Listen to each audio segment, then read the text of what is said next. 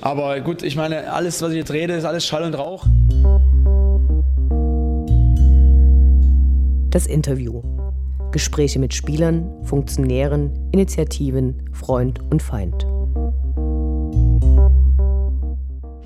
Wir sprechen heute mit Ralf Minge und möchten ihn zu zwei Themen befragen.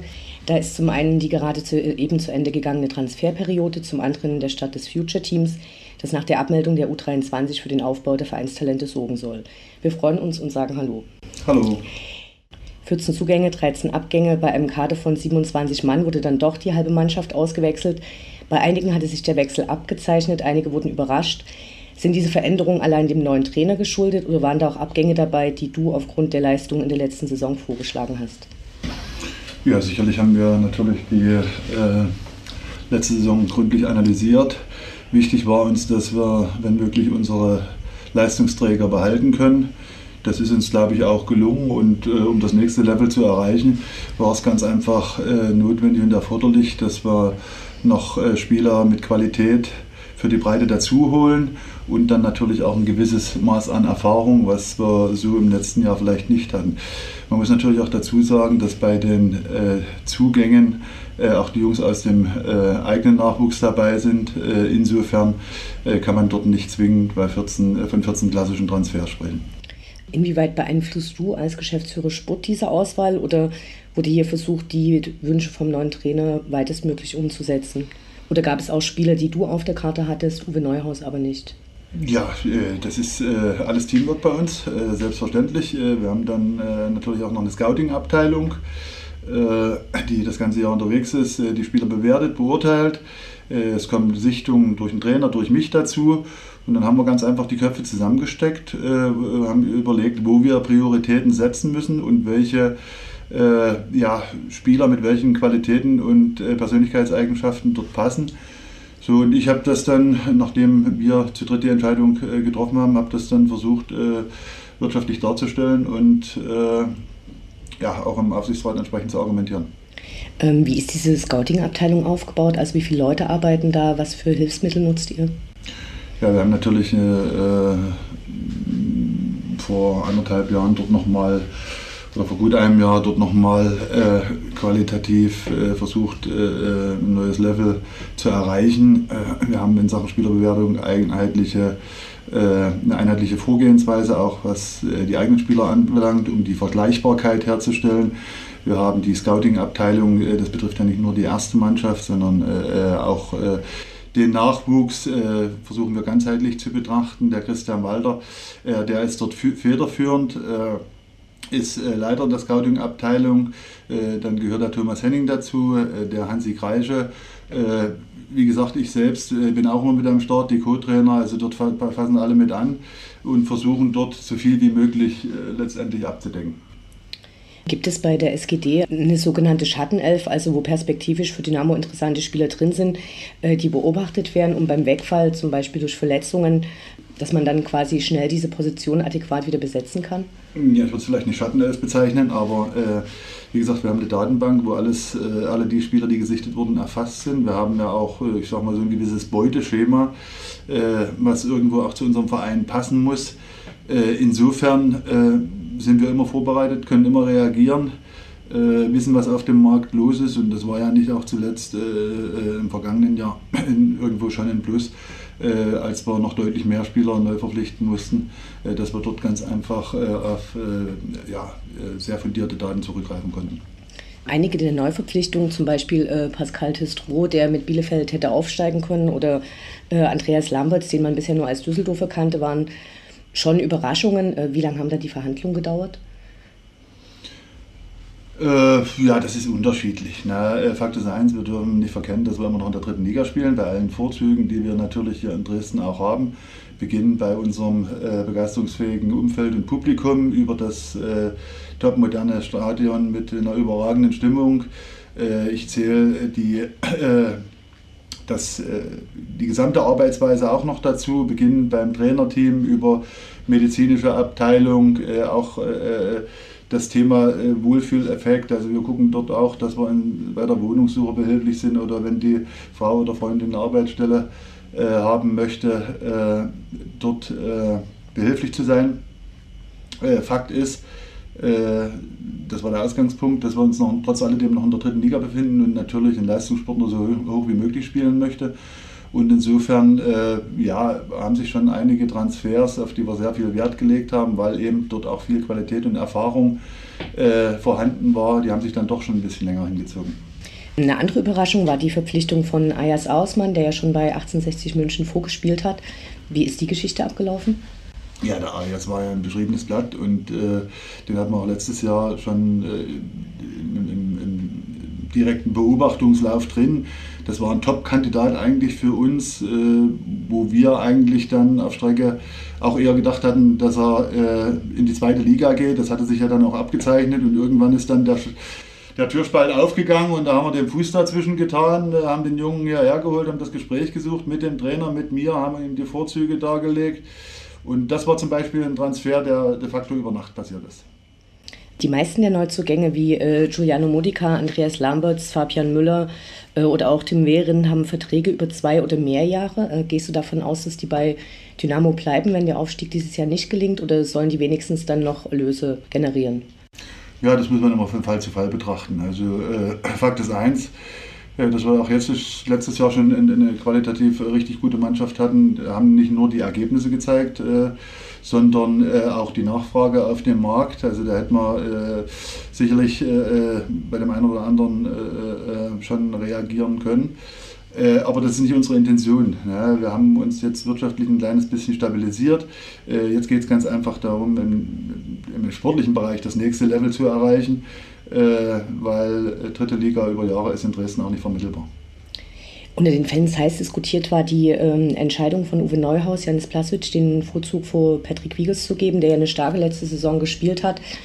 Kannst du uns da nochmal erklären, warum das passiert ist? Ja, äh, das ist, wie es im Leistungssport so ist. Also das war sicherlich äh, eine Millimeterentscheidung. Äh, das, diese Entscheidungen liegen auch einzig und allein beim Trainerteam. Äh, das wäre oberflächlich jetzt von mir. Äh, sie haben die Jungs äh, Tag für Tag mehrere Stunden, wo sie dann wirklich umfassend beurteilen können, wer vielleicht die Nasenspitze vorn hat. Und in dem Fall war es der Janis. Und ich glaube, man hat auch gesehen, dass er sich mit den Spielen jetzt deutlich gefestigt hat und nichtsdestotrotz äh, gucken wir, dass der, dass der Wiege so schnell wie möglich wieder gesund wird, weil dort haben wir ja, in, in Torwart, der, der auch mehr als Drittliga-tauglich ist. Also dort sind wir richtig gut aufgestellt. Markus Schubert, der wurde ja gerade auch wieder für die U17-Nationalmannschaft nominiert und äh, wird da ausfallen. Und nach der Verletzung von Patrick Wiegers stand klar im Raum, dass es noch einen anderen Torwart geben wird. Jetzt habt ihr am Montag äh, Jean-François Konetzki aus Erfurt verpflichtet. Und in der Pressemitteilung war zu lesen, dass äh, ihm die Hierarchie klar wäre. Wie sieht die aus? Ist der hinter Markus Schubert? Ist der vor Markus Schubert?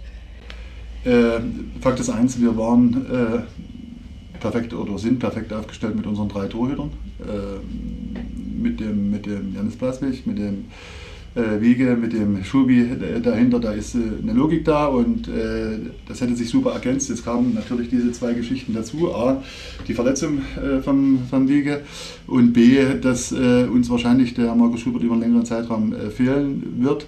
So, und da haben wir ganz einfach überlegt, welches Profil benötigen wir, um ja, diese, diese Geschichte aufzufangen. Und da waren, eigentlich, waren wir uns auch schnell einig und äh, war uns klar, dass wir einen brauchen, der eigentlich unsere, unsere Jungs stärker macht. Also der im Prinzip wie ein zweiter Torwarttrainer dort agiert, äh, diese Jungs pusht, der seine Erfahrung weitergibt und ja, wenn Not an ist, äh, trotz alledem natürlich auch im Tor stehen kann. Und da haben wir mehrere Gespräche geführt mit verschiedenen Kandidaten und hatten dann bei dem Chef äh, eigentlich das beste Gefühl, dass er dieses äh, Rollenverständnis äh, auch entsprechend ausfüllt. Stichwort wirtschaftliche Konsolidierung. Äh, bei welcher Angebotshöhe hättet ihr über eine Abgabe von Justin Eilers tatsächlich nachgedacht? Das sind immer Einzelfallentscheidungen.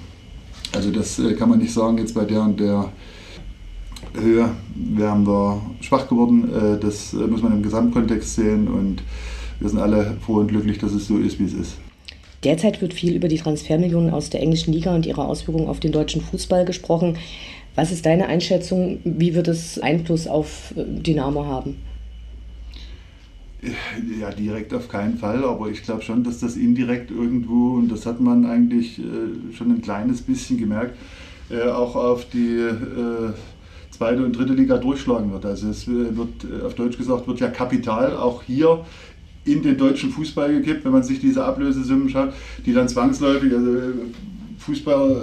Fußballvereine sind zwar irgendwo auch Wirtschaftsunternehmen, aber äh, die sind ja nicht äh, äh, zwingend dazu da, äh, Gewinn zu generieren, sondern den bestmöglichen Sport anzubieten. Insofern wird sich das über kurz oder lang äh, auch ein kleines bisschen in die anderen Ligen äh, durchschlagen. Der bisherige Saisonverlauf dürfte dich ja sehr zufriedenstellen. Gibt es Spiele, mit denen du besonders zufrieden bist? Ja, möchte ich jetzt in, in, in dem Kontext, äh, möchte ich jetzt nicht zwingend jemand herausheben. Ja. Also jeder hat seine Qualitäten, jeder wird gebraucht. Es äh, gibt auch in diesem Jahr viele, viele Härtefälle, weil wir eben in der Breite auch deutlich besser äh, besetzt sind, wo sich eben der Trainer mal, äh, wo er schon die ersten äh, ja, Kopfschmerzen bekommen kann, äh, wenn er den Kader nominiert. Dann geht es weiter mit der Aufstellung. Aber das ist natürlich auch ja, eine Qualität in einer, in einer Mannschaft, die sich hohe Ziele gesetzt hat dass man dort auf verschiedene Situationen äh, auch mit auf hohem Niveau reagieren kann. Kommen wir zum anderen Thema und zwar Ende letzten Saison hat Dynamo die U23 abgemeldet. Stattdessen soll nun äh, das Future-Team, also im Future-Team, die Nachwuchsspiele ihr Können weiterentwickeln. Wofür spricht sich Dynamo hier Vorteile gegenüber einer U23? Immerhin spielt die ja dann seltener, dieses Future-Team. Ja. Also äh, zugrunde lag natürlich eine, eine eingehende Analyse äh, unserer U23-Mannschaft. Und da muss man ganz einfach feststellen, dass in den letzten fünf Jahren nicht ein Spieler über diese U23 in den Kader der ersten Mannschaft gekommen ist, sondern wenn die Qualität da war und das Talent, äh, haben wir die Jungs direkt hochgezogen. Das zweite war natürlich äh, das Thema Spielklasse, äh, wo das äh, Leistungsgefälle in der Oberliga ja äh, riesengroß ist. Und ich, ich sag mal, jetzt bei tiefstehender Sonne in Luckenwalde äh, auf dem Hoppelplatz. Äh, ich weiß nicht, äh, ob das zwingend einer optimalen Talentförderung entspricht. Äh, dazu kommen natürlich auch wirtschaftliche Ressourcen, die wir jetzt frei werden, die wir anderweitig äh, für die Talentförderung einsetzen können. Also es ist sehr, sehr vielschichtig und richtig ist sicherlich, dass wir mit diesen Future-Spielen zwar nicht auf die Anzahl kommen, aber natürlich eine deutlich höhere Qualität der Spiele haben und auch so ein gewisses internationales Flair. Mit dabei sind ja der Chemnitzer FC, Slovan Liberec, FK Teplice, Sparta Praha und der Halsche FC. Äh, welche Regularien wird es bei den Spielen geben? Ja, das sind Freundschaftsspiele und äh, da gibt es äh, sicherlich ein paar äh, informelle Regularien, die wir uns auferlegt haben, was jetzt Altersbegrenzung, was Gastspieler, was äh, sicherlich auch eine, eine Coachingpause, äh, äh, Spielort, Spieltermin anbelangt, aber grundsätzlich die formellen Regeln sind natürlich nicht außer Kraft gesetzt. Das ist ein ganz normales Freundschaftsspiel, äh, das unter den Regularien äh, des DFB stattfindet. Ist eine spätere Erweiterung mit anderen Teams denkbar? Gibt es da schon konkrete Anfragen? Wir hätten auch in diesem Jahr die Option gehabt, diese Nummer schon größer zu gestalten, wo wir aber alle der Meinung waren, wir sollten das erstmal in einem kleineren Rahmen versuchen äh, und dann äh, gründlich analysieren. Aber ich möchte das jetzt hier an der Stelle nicht ausschließen. Wer organisiert das Ganze federführend?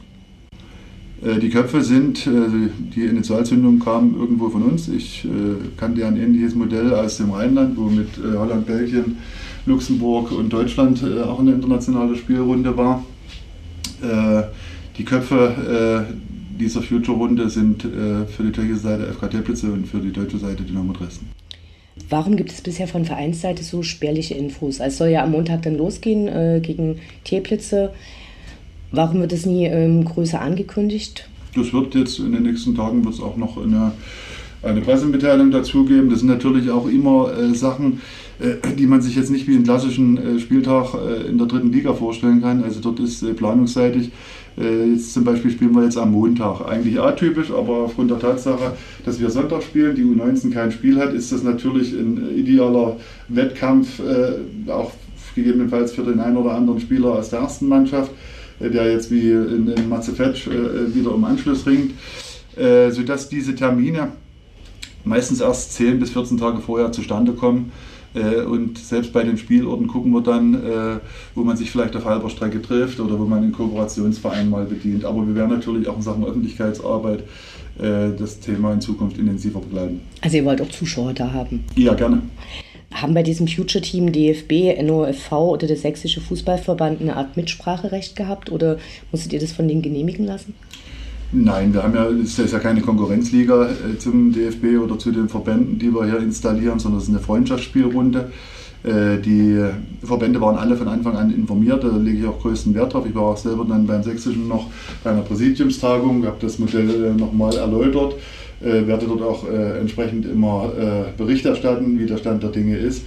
Also wir sehen dort eher eine wollen eigentlich gucken, dass wir dort sogar die Zusammenarbeit noch forcieren. Vielen Dank für das Gespräch und äh, uns allen weiterhin auf